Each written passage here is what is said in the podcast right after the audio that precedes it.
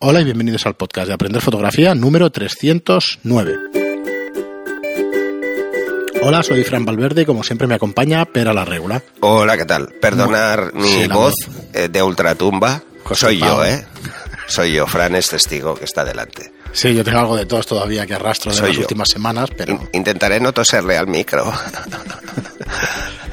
Vamos, todo lo que sea posible, porque cuando me da, me da. Este no he Bueno, sido yo, ha sido igual. Fran si se oye algo. a mí me de- pasa de igual. Estoy las últimas dos o tres semanas con, con tos y eso es inevitablemente. que tengo como voz de pitufo o algo así, ¿no? Ahora sí, ahora sí. Sí, pues eso. Bueno, Bueno, pues nada. podemos poner ya, eh, forzarla más. Que quede más ¿Qué, la pitufo. Claro. Ah, Ay, sí, me tapo más la nariz. No, la nariz está bastante despejada. Es la garganta, me pica una barbaridad. Así que eh, mis disculpas por anticipado. Hoy Fran estará contento porque me enrollaré menos. Me picará la garganta antes. No puede, no puede. No puedo. Bueno, pues nada, explicaros, eh, deciros como siempre que, que tenemos aquí un estudio de fotografía de alquiler en Barcelona y que Pera es fotógrafo de moda y publicidad y formador y que es un poco nuestra carta de presentación y además de eso pues nuestros cursos online donde podéis aprender fotografía a vuestro ritmo. A colación de eso nos hace una pregunta Hipolola en, en iVox que nos dice ¿dónde veo, veo el vídeo? Se refiere a cómo, al episodio 306, cómo preparar una sesión de fotografía real. Lo puedes ver en nuestros cursos online. A 10 euros al mes puedes acceder a todos los cursos que cuando oigáis esto, bueno, mañana no, pero la semana que viene estará el curso de, de cómo preparar una sesión de fotografía real, no cómo prepararla, sino realmente una sesión. Lo que es Hacerla. una, una sesión, en, una sesión de hecho en tiempo real prácticamente. Cortaremos trozos eh, que no tengan interés, pero grabamos la semana pasada, como ya sabéis si no seguís habitualmente, pues una sesión entera con modelo es una sesión de moda, pero es una sesión book para ella. ¿Qué era? Porque, a ver, yo estuve y eso, pero al final era para ella. Entonces, A ver, eh, el, el planteamiento es el mismo que tendríamos para una sesión de moda. De moda editorial, eh, que no es moda catálogo. De moda editorial. El planteamiento es el mismo. Lo que pasa es que sí que es una sesión muy orientada a vender la modelo.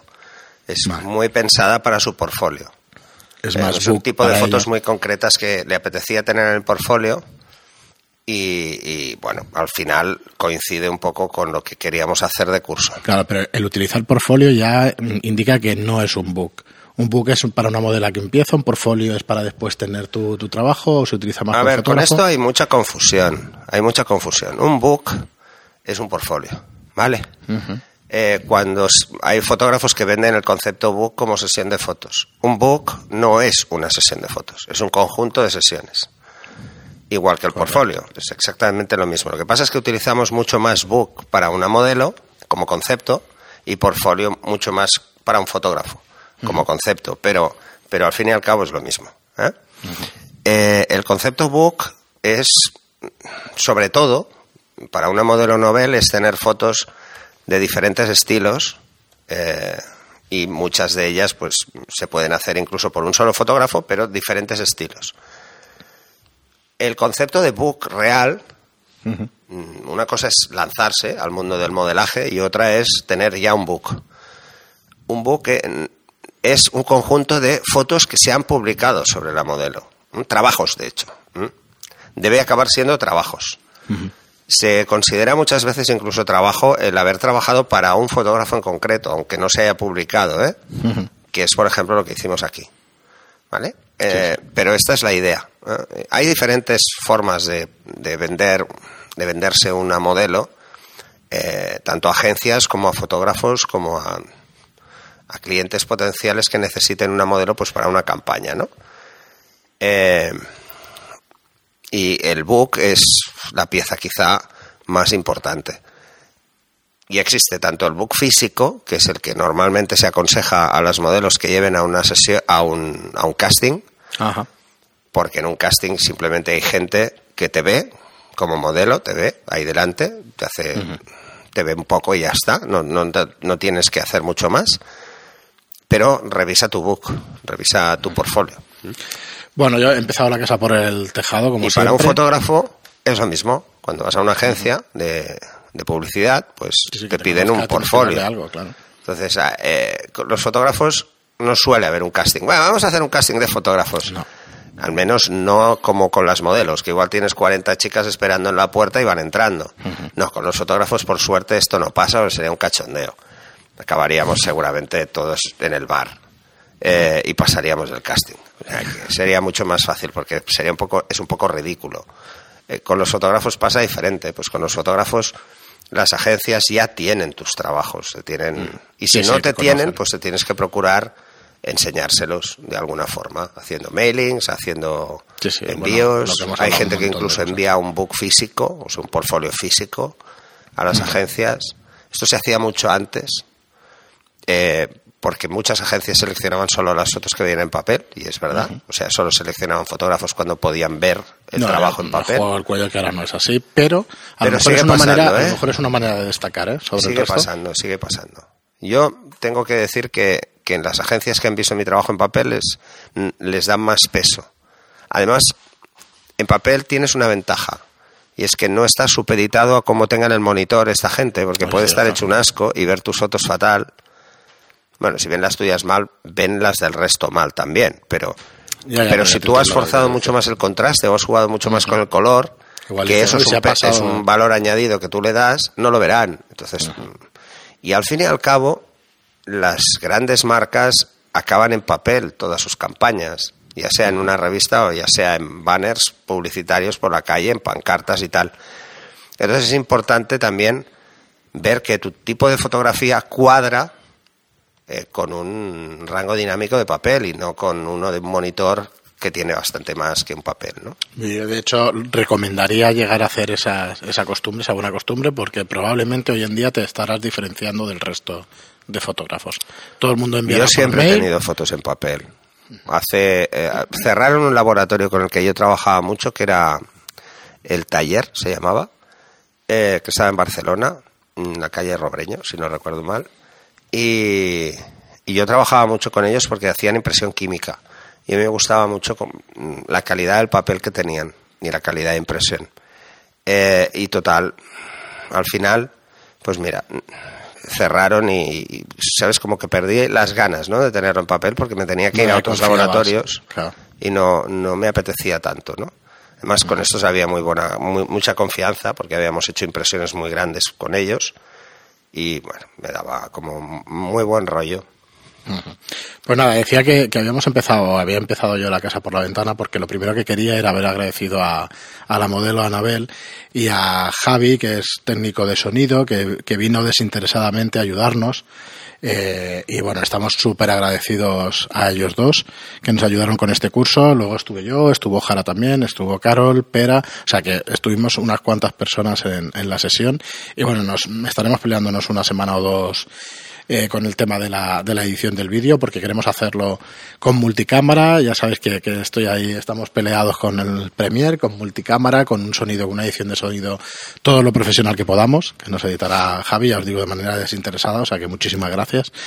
Y, bueno, a ver qué tal sale, ya nos diréis. Este es el curso más ambicioso que hemos hecho por ahora en personas no por salir fuera y eso, sino por aquí en el estudio por movilizar a tal cantidad de personas. Vino también una maquilladora profesional y bueno, a ver qué tal ha quedado, ya nos dirán, a ver qué. Bueno, es, es, no es el curso clásico para empezar, sino que yo esto lo clasificaría más como intermedio, incluso avanzado, porque no por las técnicas, porque la iluminación que se usa es bastante fácil, pero sí porque gestionar una modelo y a una modelo como Nabel, que ya tiene mucha experiencia, eh, no es tan sencillo como puede parecer. No tenía muy claro lo que quería.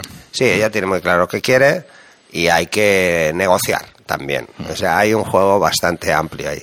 Sí, de hecho lo verán, ¿eh? Durante la sesión empiezas de una manera, acaba totalmente eh. distinta y bueno, sí, bien. Es, lo que, hay. Y eso que ya nos conocemos, ¿eh? Pero Muy bien, pero pues nada, comentar esto del curso que nos hace bastante ilusión, la verdad que lo veáis, que como le digo, pues hay, hay Polola, espera un segundito porque es que el nombre, los nicks estos de me traen loco, ¿eh? Y Polola, eh, los nicks estos de iBox y tal, y eso, y Polola, lo podrás ver en nuestra plataforma aprender fotografía online barra cursos. Ahí lo podrás ver dentro de una semanita. Dentro de una semanita o dos, pues lo tendrás ahí editado y eso, y nada, 10 euros al mes. Si lo que quieres es suscribirte durante un mes para ver un par de cursos o tres, pues puedes hacerlo, luego te das de baja sin ningún problema. Así que nada, eh, te esperamos allí en nuestra plataforma de cursos online. Y como tenemos un poco la voz así los dos, vamos a, a seguir con una pregunta y vamos a hacer un poquito más corto el, el podcast, eh, nos dice Sebastián, dice una pregunta a propósito del color. Si este en RAW no se asigna hasta el postproceso, ¿por qué decimos que, por qué decimos que los rojos de Canon son insuperables? Gracias y saludos. Hostia, ¿quién ha dicho que los rojos de Canon son insuperables? Muchísima gente lo dice. ¿En serio? Sí. A ver, primero. No, no lo son. Yo lo Bueno, es que se pero, pueden- pero una cosa es que estén más saturados y otras que sean... Bueno, no, no coincido con el comentario. Yo creo que edi- editándolo digitalmente puedes conseguir esos rojos con cualquier otra cámara, ¿no? O no exactamente. Sí, claro que sí. ¿Verdad que sí? Por No. supuesto. O sea, a ver, eh, una ver, tiene cosa... un tono de película, yo me acuerdo la 5DS de Fiat, eh, cuando empezábamos a grabar en vídeo y tal, tenía un tono de película, incluso de foto y tal, pero es... Además, no sé. cada cámara es diferente. Sí. O sea, en Canon cada cámara es diferente, igual que en Nikon, igual que en todas las marcas. Hay ligeras variaciones en la calibración del color que tiene el fabricante. Pero primera pregunta, ¿en RAW no se asigna los colores hasta el postproceso? Mm, ¿Qué quiere decir eso exactamente? A ver. ¿Eso es así? Esto es así. O sea, eh, el, RAW, luz. el RAW no tiene un perfil de color asociado. Ah. O sea, en RAW no es sRGB o Adobe RGB. No, no hay. Eh, Tú lo escoges al revelar. Entonces, él tiene un- unos puntos de referencia para trasladar el color. Pero coge el gamut más amplio que pueda, ¿vale? O sea, intenta coger todos los colores que aparecen en el espectro visible. De hecho, es así, o sea, coge los colores del espectro visible.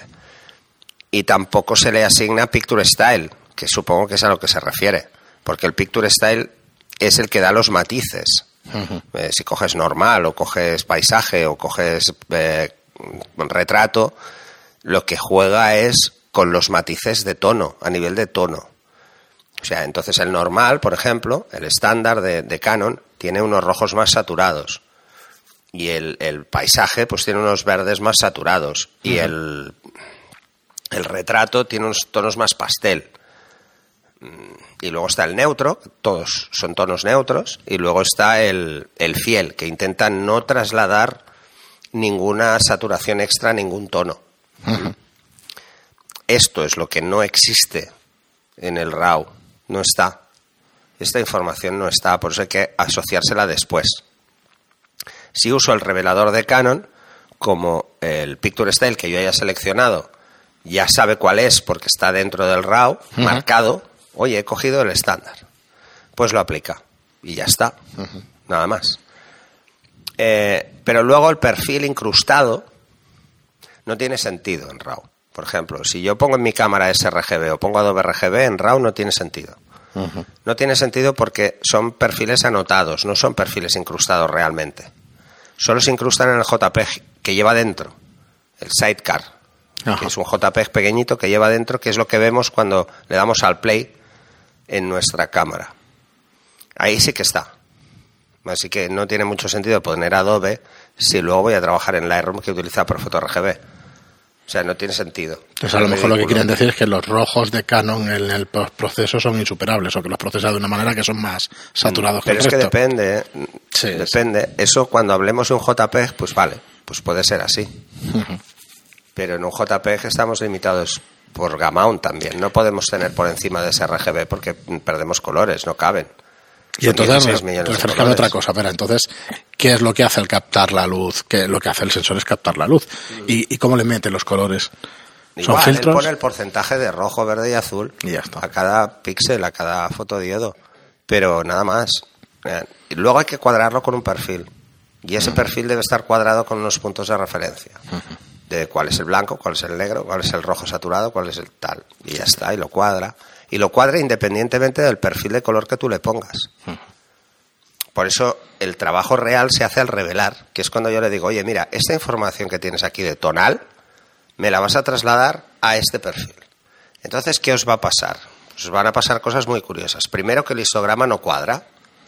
Anda, no me cuadra el histograma, me queda que parece subexpuesta. Claro, porque lo que tú has visto en el histograma es un eh, perfil de color sRGB con una imagen de 8 bits que es un JPEG, que tiene mucho menos rango dinámico que una foto de 16 bits, que es cuando tú cargas el RAW, Photoshop, dice, vale, esto te lo voy a meter en un 16 bits. Es el doble. Y tu cámara ya tiene 14 bits. O sea, está mucho más cerca de un TIFF 16 que de un JPEG 8. Entonces, claro, puede jugar mucho más con los tonos. Eh, por eso os digo que no tiene mucho sentido escoger, si vais a disparar en RAW, escoger el perfil de color. Y si no vais a trabajar con el, el software del fabricante, escoger el Picture Style solo sirve para ver la foto de una forma determinada en la cámara. Por ejemplo, yo suelo poner fiel o monocromo. ¿Por qué lo tengo así? Porque lo que me gusta es ver el contraste cuando pongo monocromo. Cuando yo salgo por la calle quiero ver el nivel de contraste de la escena. Tenemos una Entonces, pregunta que, que pregunta sobre cómo lo haces. Y Ya- cuando voy a hacer fotos a caras, lo que no quiero es que me sature ningún tono. Entonces pongo fiel. Que me lo deje tal y como lo capta la cámara. Muy bien, pero Que en pues definitiva es lo que más se parece luego cuando revelo, ¿eh? Es lo que más se parece. Muy bien, pues nada, el programa de hoy cortito y al pie, que siempre he tenido ganas de decirlo, no si lo he dicho en algún programa más, Pero, pero, ya está. No vamos a aprovechar. 17 minutos, vamos no a voy a hacerlo aprovechar cortito. que, que no Vamos a tengo tos. ¿Cómo? Sí. Sí, que, Ah, seguimos con el siguiente. Ah, vale. Pues nada, chicos, eh, muchísimas ¿seguimos con el gracias. siguiente ya- programa? Sí, ya nos perdonaréis por hacerlo tan cortito, pero es que no da mucho más nuestra garganta, ni la de Pera y yo, aunque no lo parezca tan bien. Y Bueno, se notará en el último que grabemos. Empezaré a toser ahí como un loco. muchas gracias, como os digo siempre, No, por de- estar no ahí. sacamos ningún tema friki, así para acabar. No se me ocurre, bueno, aquí. Ah, Mojave. Mojave. Mojave Power. Mojave Yo dejé el título, ¿eh? Sí, sí, ya lo vi. Y, y ahí hay bastantes Bueno, descargas. Mojave empieza a ir bien, ¿eh? Aviso a navegantes. Empieza a ir bien, aunque sigue teniendo algún los fanboys. eh, sobre todo Wacom. Para los que ya Windows les he pegado bronca. Bueno, le escriben, no sé si le mandan 20 mensajes diarios a Pera, los de Adobe y los Sí, de Wacom. bueno, no, no. Otra cosa, no os apuntéis a seguir un tema, ¿eh? Porque es, Es una locura, ¿eh? Es una locura. Sí, sí. Muy bien, pues nada, como os decía, muchísimas gracias por estar ahí, por escucharnos, por hacer las reseñas de 5 estrellas en iTunes y los me gusta y comentarios en iBox. Muchas gracias, ya decía yo que hoy empezaba el programa por, por el tejado. Y es que eh, no sé si hemos recibido 40, 50 o 60 mensajes con la palabra Anabel. ¿Vale? Muy bien, y muy es de bien. cuando acabasteis el programa que os dije que los que llegaran hasta el final lo dijeran. Sí, sí, la verdad es que estos programas, la mayoría de nuestros oyentes o muchísimos de nuestros oyentes siguen hasta el final. Así que muchas gracias por escucharnos y hasta el siguiente programa. Hasta el siguiente.